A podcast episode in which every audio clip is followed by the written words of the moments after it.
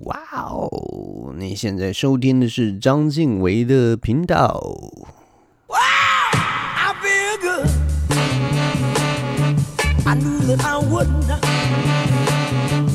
I feel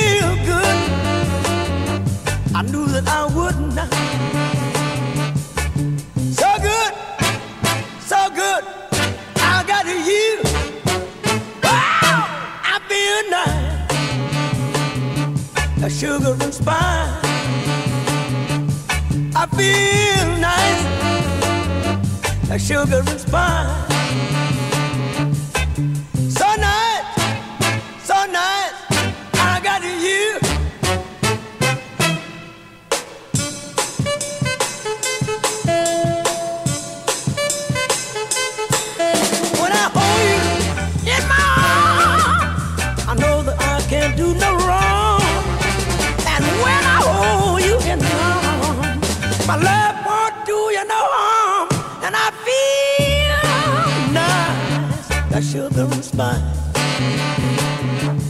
I feel nice，I feel the response。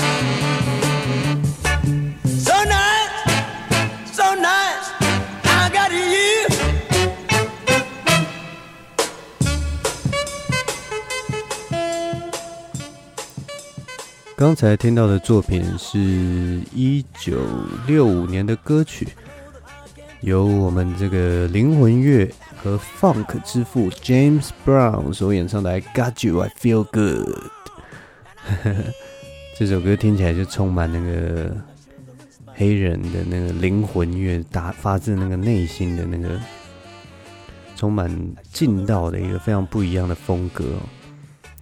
其实大家从他那个第一个。其实大家应该常听到这首歌吧，就是从他那个第一声那个哇哦，像 DJ Dan Dennis 的那种怒吼，其实就就应该常在电影里面听到这首歌。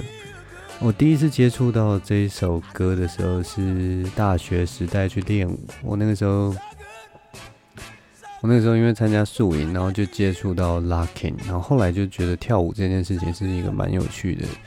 经验，所以我就去工作室去跟其他的老师学舞。那那个时候，那个老师他带我们练舞的时候，其其实就是都是放 James Brown 的歌歌。那个时候其实就是跟着老师听而已，就是在瞎听。我那时候没有多懂音乐，然后对我来讲，那个时候眼睛跟耳朵也都还没打开，但是就跟着他一起听，听着听着，就慢慢慢慢也爱上了 Funk。还有，或者是说灵魂乐这种这样的风格哦，后来才渐渐的发现，哎，原来原来他对于 R&B 啊，或者是说很多黑人的流行音乐 Blues 啊，其实都有很大的影响，对于整个流行文化也有很大的冲击。他就越来越觉得这个人越来越厉害。但是很很有趣，就是在我认识他，因为我是二零零五年练舞嘛。然后我认识这个人，然后听他的音乐，觉得就开始越来对他越来越崇敬。结果他在二零零六年的时候就过世了。我听到消息的时候，觉得有点错愕，就是哇，我怎么就是有一种我才刚认识这个人，然后才刚开始就是越来越崇拜他，然后越来越了解他，结果他没过多久就就过世了。啊，其实是一个还蛮还蛮感叹的一件事情啊！就这个这个时代，其实有很多的巨星，好像接二连三都慢慢的过世了。就是我们以前那种传奇人物，心里都会很唏嘘啊，就是觉得哇，有一种相见恨晚的感觉。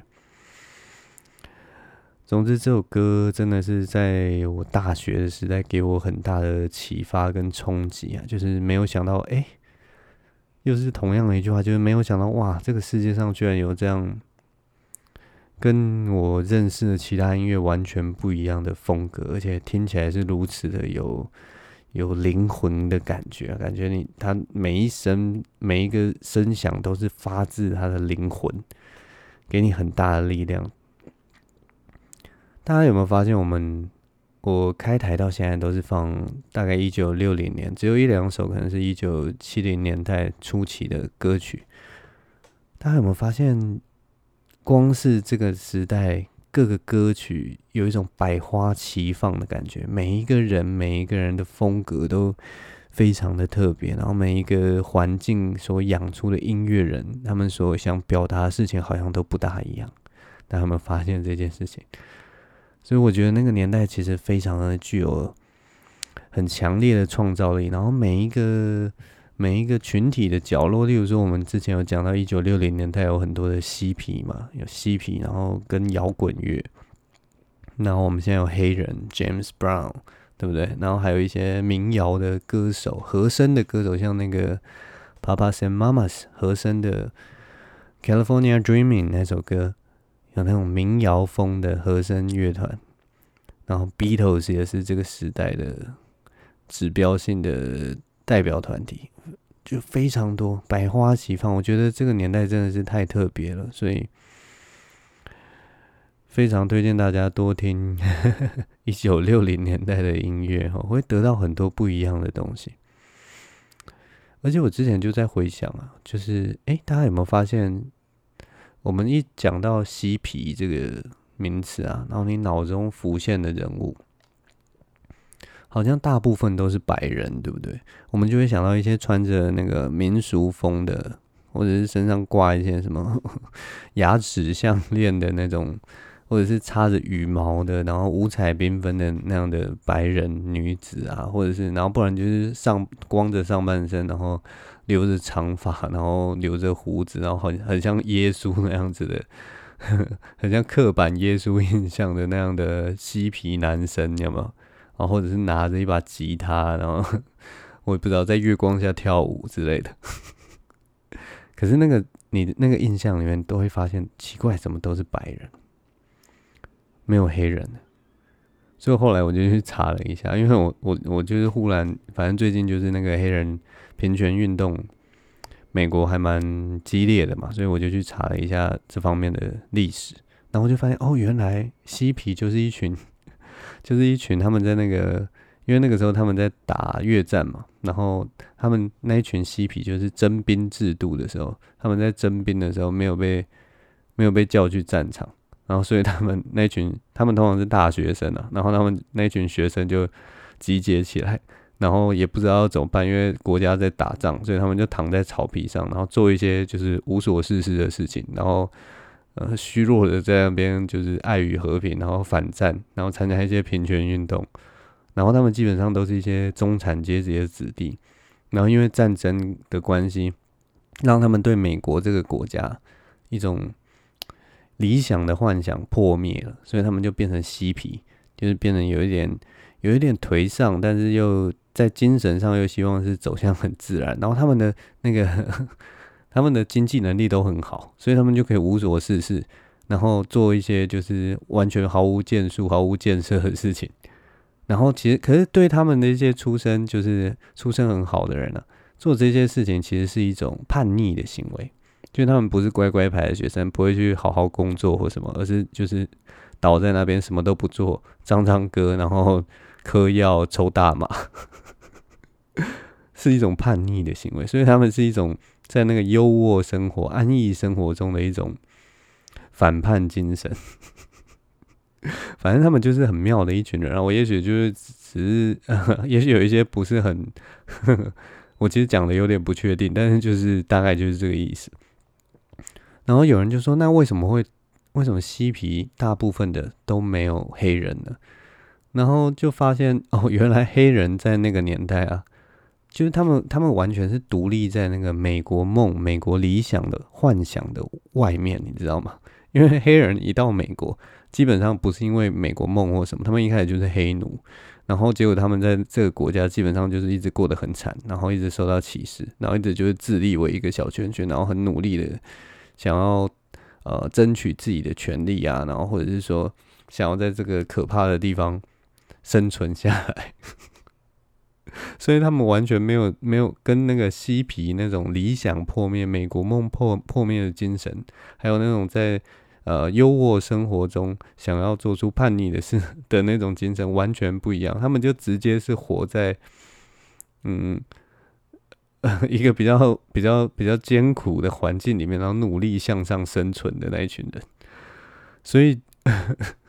嬉皮嬉皮嬉皮原来就是一群中产阶级搞出来的，很一种很莫名其妙的东西。反正就对，我就没有想到美国在那个那么早的年代会有那个社会的分歧就这么多，社会每一个群体所所所占据的角落都不大一样。那唯一会把大家团结起来，可能就是反战这个，在那个时代就是反战的这个精神啊。因为黑人那个时候也是在为自己的民权运动啊，在为各种社会运动在努力，只是说不是像嬉皮那样而已。然后我对于这段历史啊，就是哎，奇怪，为什么？因为最近黑人平权运动不是闹得很比较激烈这样子，然后我就去想说，这个这个国家到底是？这国家到底是怎么回事啊？这国家为什么歧视会这么严重？因为其他国家也是有很多多种族嘛，像我知道法国也有很多，我不知道占多少比例，但是法国的黑人好像都好像比较不会受到这种歧视。当然，他们也会有他们社会上的问题，但是歧视好像不是，至少我们听到的消息或新闻好像没有想象中那么严重。然后我又跟我同学讨论，他就说：“哦，国外的那种歧视比较像是隐性的歧视，就是隐隐约约，然后还有那种环境的歧视，就是你出生在那个环境里面就比较不好，但是基本上你出了社会或者是怎么样，好像那个问题不会是那种看到你就闪你啊或吐口水那种。”很显性的歧视，但是在美国就是一直有发生这种，就是哦差别待遇啊，或者是说不把你当人看的这种情况，我就觉得很奇怪，所以我就去研究，就就发现，其实从黑奴时代开始，美国就是一个，美国就是好像如果讲难听一点，就是歧视立国的一个国家，你知道吗？我觉得超级奇怪，就是。他们在从一开始不但有黑奴啊，然后我有查到一个 很有趣的历史，就是他们在那个二战的时候，在一九四二年的时候，那个时候就是美军跟日本开始开战了嘛，就是因为珍珠港事件。结果美国人你知道怎么样吗？他就把所有在美国的日本人，只要是有日裔血统，他就全部抓起来，然后关到集中营里面。你好。那个时候居然做出这种很莫名其妙的事情，美国人还好意思说纳粹，还好意思骂纳粹是很可怕的。他们把一群日裔的美国人抓起来，然后丢到集中营，然后好像根据那个统计资料，就是这一群日裔的美国人里面有百分之六十二都是美国公民哦，就是不是不是那种外来的移民，而是就都是取得美国公民身份的，六百分之六十二的。就很简单，就是你把一群只是有日本血统，但是其实他们就是我们现在所谓的美国人的那群人抓起来，然后丢到集中营，然后你知道关了几年吗？从一九四二年关到一九四六年，整整四年的时间。我觉得这 这国家真的是有问题，真的是超大的问题。然后后来 好像在。一九八零年代吧，就是 雷根总统，就过了事过境迁好几年以后，终于承认说：“哦，这个时候 我们那个时候做的事情，美国的雷根总统终于承认，我们那个时候做的事情真的是真的是糟透了，真的是太烂了。”然后就决定好，那我们要国赔。你知道国赔多少钱吗？好像好像每个人多少啊？几？几万美金，三万吗？三万美金之类的，然后好像折合台币，就是现代现在的，如果加入通膨什么，就大概可能是台币两三百万之类的。你关了人家四年，然后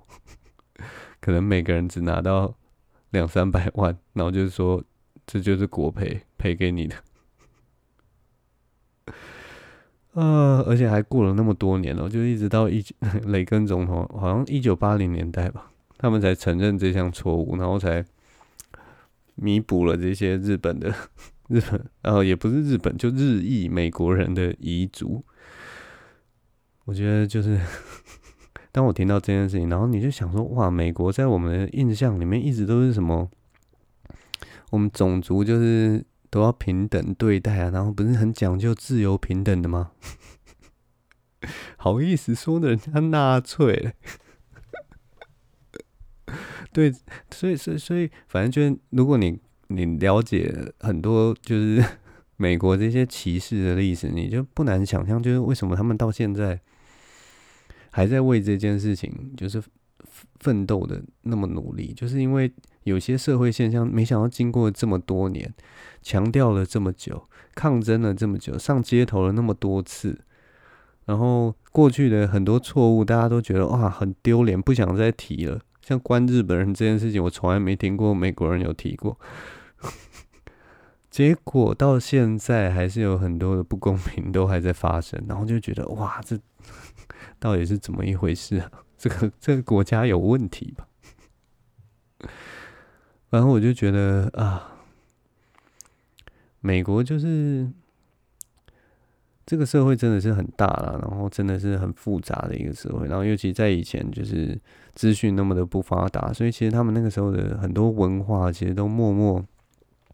在各个的有点像各个社群或社区里面发展，然后其实都非常的不一样，然后它真的是一个大熔炉，哎，就是像我们刚刚讲说，哎，白人有嬉皮文化，就是对，然后黑人可能有。这个时候，funk 还有那个 jazz 啊，什么那些音乐的文化也都慢慢的越来越厉害。然后可能那个时候还有很多次文化的东西，我们其实都都很值得我们去挖掘。然后还有各个种族，或者是对啊，比如说拉丁裔的啊，或者是说呃意大利裔啊，像那个教父那个年代也是。好像自成一格一样，好像独立于整个美国之外。可是他们全都是算是美国文化的一环，我觉得非常的非常吸引人啊！这种一大块大陆，然后各个种族都有不同的文化，我觉得非常的有趣哦。好，那音乐介绍就是介绍 James Brown 给你们。那希望大家可以有空去听听他的音乐。因为他的音乐真的是非常的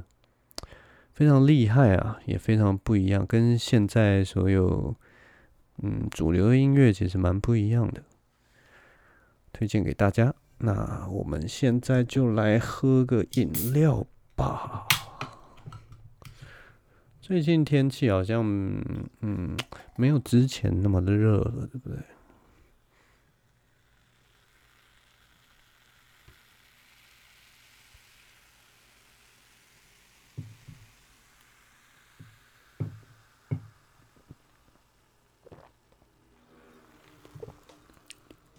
嗯，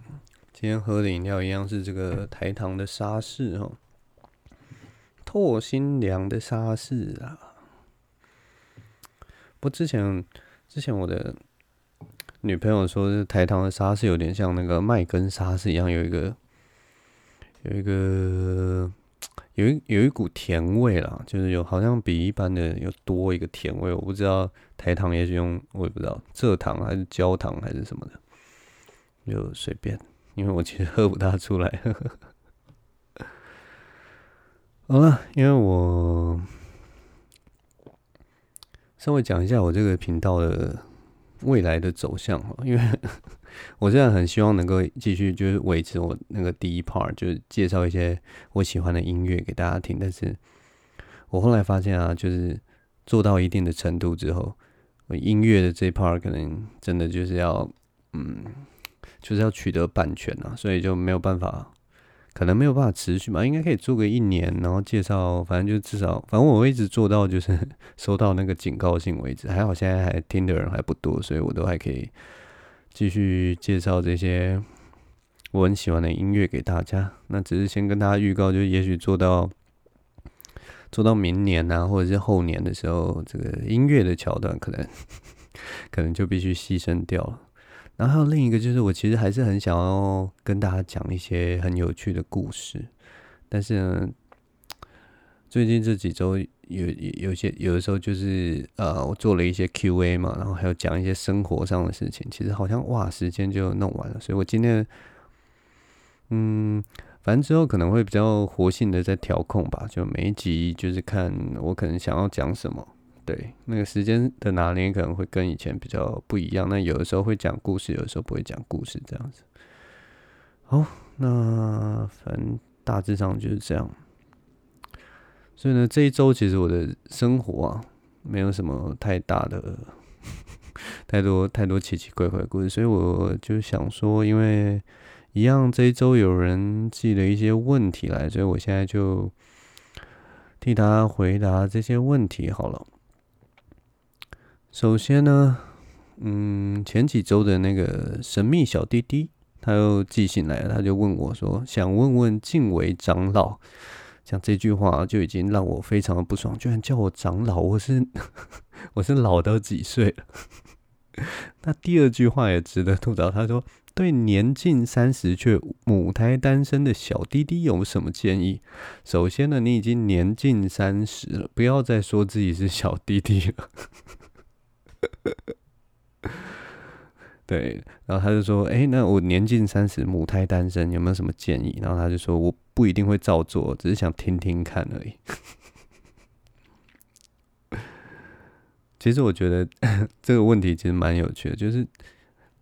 其实这不是一个问题，你知道吗？就是我我对这样的就是年近三十母胎单身没有什么建议可言，就是除非你觉得你这个年近三十母胎单身是一个问题，不然就是没有什么建议啊，就好好做自己啊。因为我我三十岁，我也是单身三十年了，怎么了？不要以为我我好像好像。有交过很多女朋友或者没有啊？我也是单身三十年了，而且我到我单身三十年的时候，我已经，我觉得我那个时候我已经，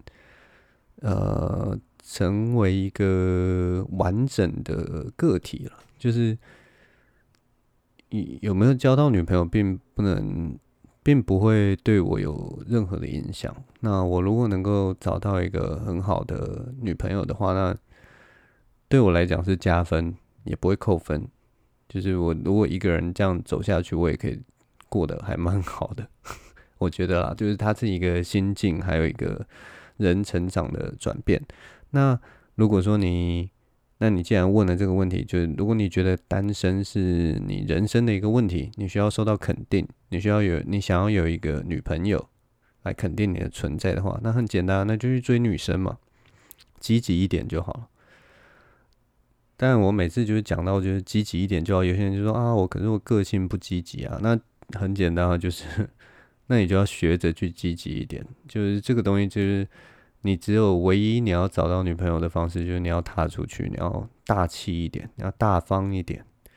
例如说，你可以我也不知道，一个月告白一个人，不要太挑，然后就是充满诚意的，一个月换一个。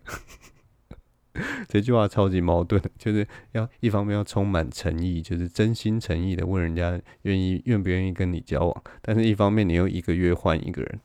换一个对象。但我觉得有的时候就是很多人踏不出去，是把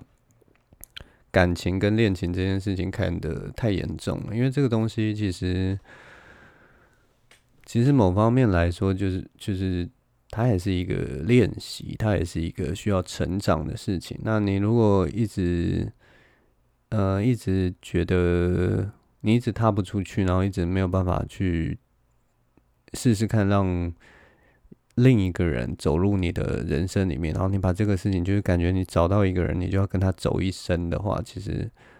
还蛮难学习到感情上的事的。所以其实放轻松一点，嗯。大概就是这样了，就是其实还好，我觉得，嗯，大概就是这样。那希望有回答到你的问题。接下来还有第二个人的留言是下礼拜指考的考生，哇，那我现在录这一集的时候，他就已经，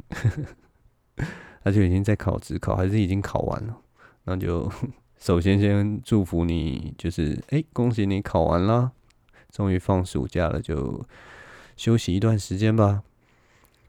他问我说：“很多人出社会的工作跟大学科系完全无关，现在的社会满地都是大学生，那读大学对未来真的有帮助吗？”嗯，嗯，好，我先回答你的问题好了。他后面还有讲一些就是闲聊的话，还说最后推荐一下台北罗汉角散步小事喜剧闲聊意识流电台。我也是从那边知道你的厌世的超好笑。你跟我推荐阿秋的电台，那也就是不知道我跟阿秋是非常好的朋友，而且我是阿秋那个电台。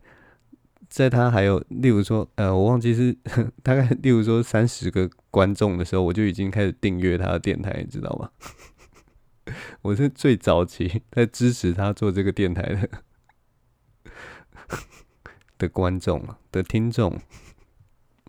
没有，反正对，好，嗯，阿秋的电台真的很棒，我真的很喜欢。我那个时候听到就觉得哇，如获至宝，所以就一直还蛮支持他的。嗯，总之我先来回答你的问题好了。我觉得你问的问题是读大学真的对未来有帮助吗？那面对这样的问题，我通常会换一个角度来想。我觉得要先看你想要的未来是什么，我才会知道读大学对你到底有没有帮助。例如说，如果你想要当一个美发师，或者是也许你的梦想是当一个很厉害的便利商店店长。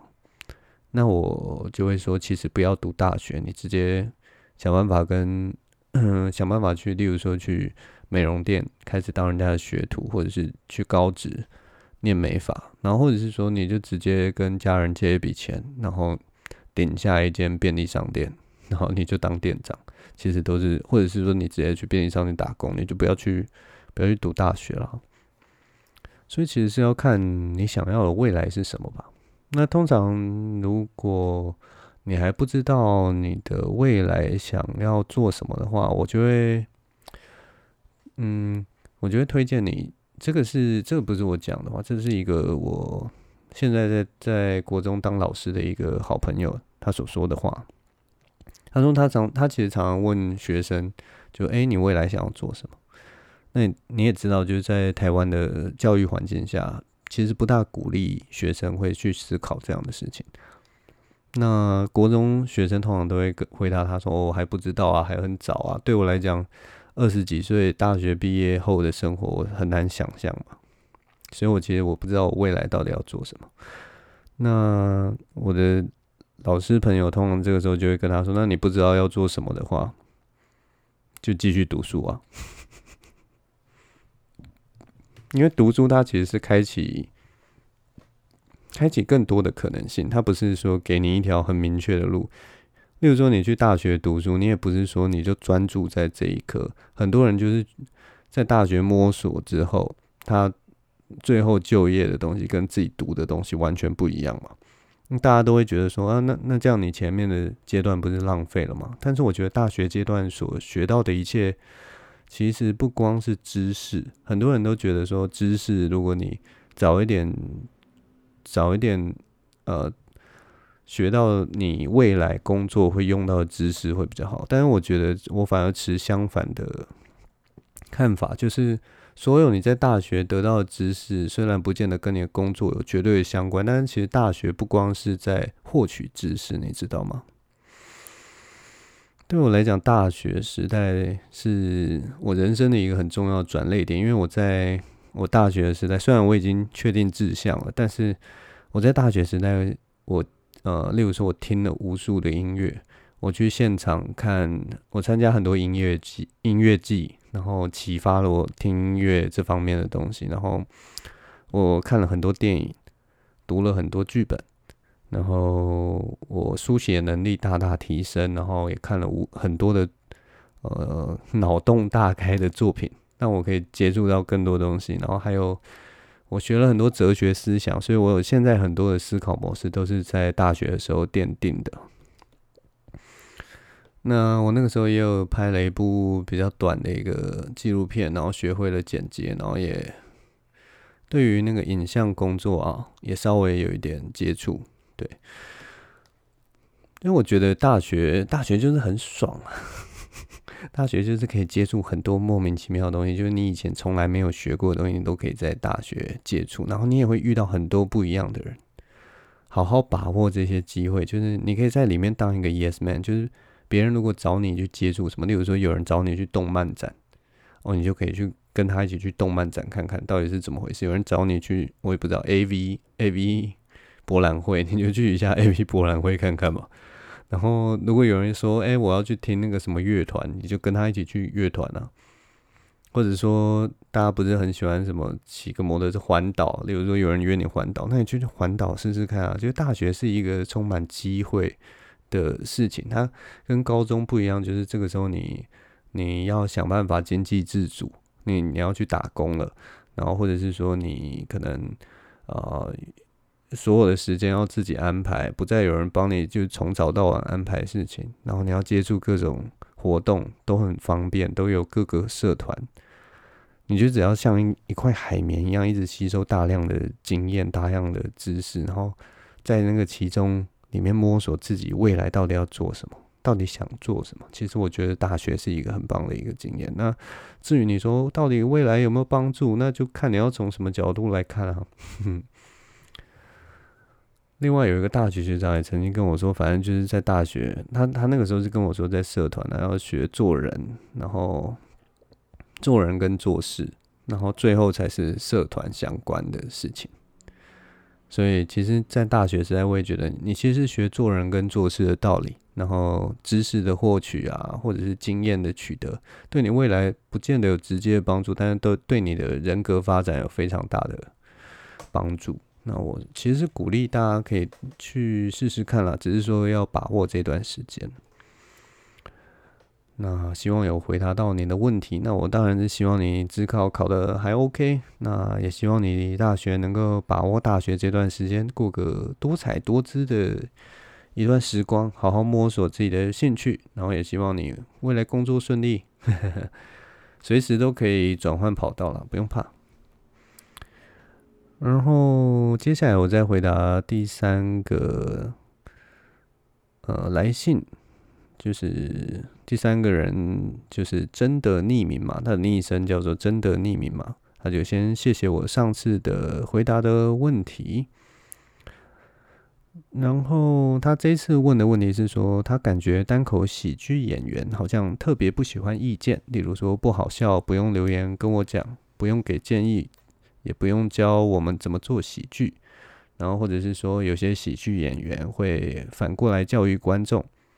导致他不敢对喜剧演员讲正面以外的想法。那他觉得其他形式的艺术家他比较少看到这样的倾向，然后就他希望请请我来讲讲我对这这件事的想法。我对这件事的想法很简单，就是 喜剧演员就是一群幼稚鬼啊。不然你期待什么？就一群幼稚鬼啊！然后他们就，反正我们就只是爱靠腰而已嘛。检讨观众就是爽啦，就赞啦。因为观众爱喜欢发表意见，那我们就检讨观众啊，嘿嘿。没有没有，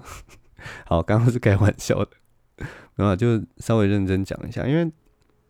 我觉得喜剧啊。像 stand up comedy 这个东西啊，在的表现形式啊，至少在台湾是还蛮个人的，就是有点像把你赤裸裸的丢到台上，每个人都代表自己，那每个人也都希望自己上了台以后，希望观众能够接受或喜欢自己，所以有的意见有点像是在否定这个人，你知道吗？有有些人的建议有点像在跟他说：“哎，你不要再做自己了。”你做自己真的很难看，你做自己真的很难笑，你做自己不会被别人喜欢。那你知道，就是 这个东西其实还蛮有点像人身攻击啊，所以很多人的反应就会比较大一点。那 你就想象，如果你跟 想象你跟阿秋说：“哎、你咬字真的很不清楚，你搞什么东西？在台上表演的时候不要一直驼背。”我跟你讲。阿秋一定翻桌，然后就是会骂脏话，感觉啊，我一定把把把这个人，一定把你骂到外太空，对不对？然后让让让你比那个 Space X 还早飞到月球，对不对？你完全可以想象阿秋这个俩公什么说我咬字不清楚，看林北就是这样了。对啊，所以反正喜剧演员就是这样啦，就是。就是 就是幼稚了，当然每个人都不一样，但是就是有一群人是这样嘛。不过我也要 以一个喜剧演员的身份来来稍微帮某一些人平反一下，因为我之前跟一个就是很有名的喜剧演员啊私下聊天，然后他就说他那时候 po 自己的作品到网络上，然后 YouTube 底下就有人留言跟他说啊，就说哎、你你你好好笑哦，然后我也想要推荐一个就是国外的喜剧演员给你，我觉得他也很好笑，你可以去看看，他叫做 Ali Wong。你知道这句话其实本身是一个很呃，就是我们都知道是好意，然后是充满善意的，想要跟喜剧演员分享。但是你知道那那个演员他基本上他已经做了呃，我也不知道三四年了吧。然后这这是感觉就像是你推荐一个念艺术的人，然后就说：“哎，我我认识一个超屌的画家，哎，他叫做毕卡索，哇，他真的超屌。”或者是说推荐一个念古典音乐的人，就说：“哎、我上次听到一首超棒的古典音乐，我想要推荐给你。就是那个人叫什么？叫什么贝多芬？你知道那种感觉吗？就是就是好像你跟你跟观众讲的是不同的语言，他可能觉得这是他现在才发现的东西，但是其实你已经在这个地方，你已经打滚了一段时间，然后可是观众给给你的意见，居然是好像觉得说。”你会不知道毕卡索，你会不知道贝多芬，你会不知道莎士比亚这种这种感觉。那其实喜剧演员站上台，他们有的时候其实是需要别人理解的，他们是希望嗯你来了解我，你你会想要了解我。所以如果遇到就是如果落差太大的时候，他们的反应都会变得有点大。那那个东西其实也是跟个人的。个人的那个 心理强度啊，心脏大不大颗，其实也有很大的关系啊。所以我就说，说到底就是喜剧演员就是一群幼稚鬼啦，爱靠腰啊。其实也没关系，就是而且我觉得，我觉得其实没有关系啊。就是呃，你你你愿意给建议，我觉得是很热心的一件事情。但是就是。不是每个喜剧演员都能接受嘛？那你也可以大胆讲啊，还是可以讲，没有关系啊。然后被骂就被骂嘛，反正又没差。他骂你就骂回去啊，不是就这样吗？就不用太在意啊，对啊。然后我之前有想到一个，我之前有想到一件事情，就是因为我，看到那个阿豹，就是阿人人有一个。原住民歌手哦，真的很佩服他。他最新的那个专辑，我觉得这一届金曲奖应该很厉害，大家可以赶快去赶快去找来听，叫做阿布的舌头吧。我居然讲阿布，明明他就是原住民，我讲阿布没有，就阿姆的舌头，就是讲他母亲母亲的舌头。对，那张专辑真的超棒，大家推荐大家去听。那。那个时候他在 IG 上就说他想要帮他的粉丝取名字，然后他就说，那以后你们就叫爆米花好了，那个是一个很可爱的名字，然后我也觉得蛮适合的，所以大家好像都会帮自己的粉丝取一些就是很可爱的名字。然后我我那个时候就想说，哇，那我以后如果有忠实粉丝的话，我要叫叫我的粉丝叫什么？后来就想说，那我以后就叫我的粉丝叫做白痴好了，这样以后我的粉丝都百毒不百毒不侵，你知道吗？就是，例如说，例如说，有一天他就遇到那个老板，就就骂你，老板就骂骂我的粉丝说：“哦，你是白痴哦，连这点事都不会做。”然后我的粉丝就会很高兴啊，你怎么知道我是白痴？你怎么知道我是白痴？老板，你也是白痴吗？老板一定气死。所以我就觉得，如果我以后。有忠实粉丝的话，我就把我的粉丝就说哈，从今天开始我都叫你们叫白痴好了。以后留言就白痴们今天过得好吗？啊！但你你看这种就是我的粉丝以后心理强度一定会很强，就是怎么被骂白痴都都不会在意了。好了，我现在想一想，觉得这个这个主意有一点奇怪，有点讨厌。哦，不过就是这样讲一讲，没想到又又快要录四十分钟，不行，我我我这周一定，我这周一定要讲一个故事，因为这个故事真的是非常美。它是一个应该是美国印第安的一个故事，然后它的那个主题就叫做乌鸦，它其实就是在讲乌鸦。那以下好，我先来喝个沙士，我再讲这个乌鸦的故事。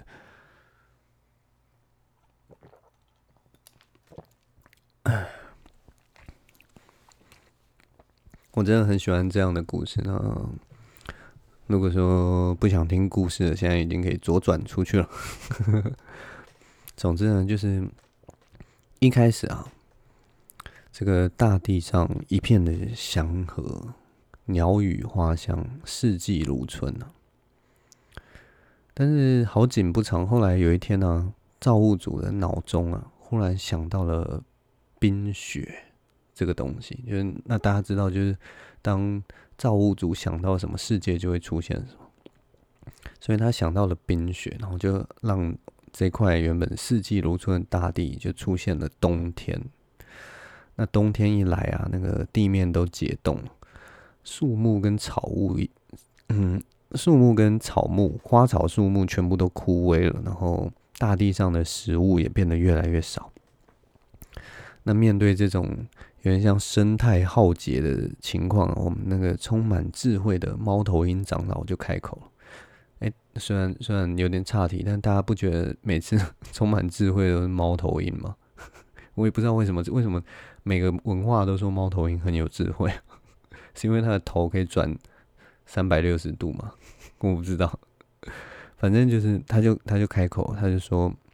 好，我们现在必须派一个动物去那个天堂找。找造物主，要他不要再想冬天的事，不然我们可能全都会冻死。然后就算没有冻死，也都会饿死。对。然后这个时候呢，就看到那个森林这场森林大会里面呢，旁边有一只全身彩虹的色的，全身有着彩虹羽毛的一个彩虹鸭。那它是。最受动物欢迎的一个一个动物哦，一个鸟类，它就是它的歌声非常嘹亮，而且那个歌声优美，非常好听啊。然后它全身又有着美丽的五彩缤纷的羽毛，就非常的漂亮的一只鸟。而这只鸟呢，它也非常有勇气，它就自告奋勇说：“好，那我去找造物主。”于是呢，他就出发，他飞了三天三夜，一直向上飞，一直向上飞。他穿过了天空，穿过云层，然后穿越了那个大气层，飞过无数星星。这是印第安的那个传奇故事，所以他们对那个科学还没有那么 那么好的掌握。反正就飞过无数的星星，然后最后终于找到了那个造物主。那造物主就是一很很很大的一个一个。一个形象，所以他造物主原本没有看到这只小小的、非常小的、五彩缤纷的鸟。那这只彩虹鸭呢？它为了吸引这个造物主的注意，所以它就张开了它的嘴巴，然后唱出了最甜美、最好听的歌声。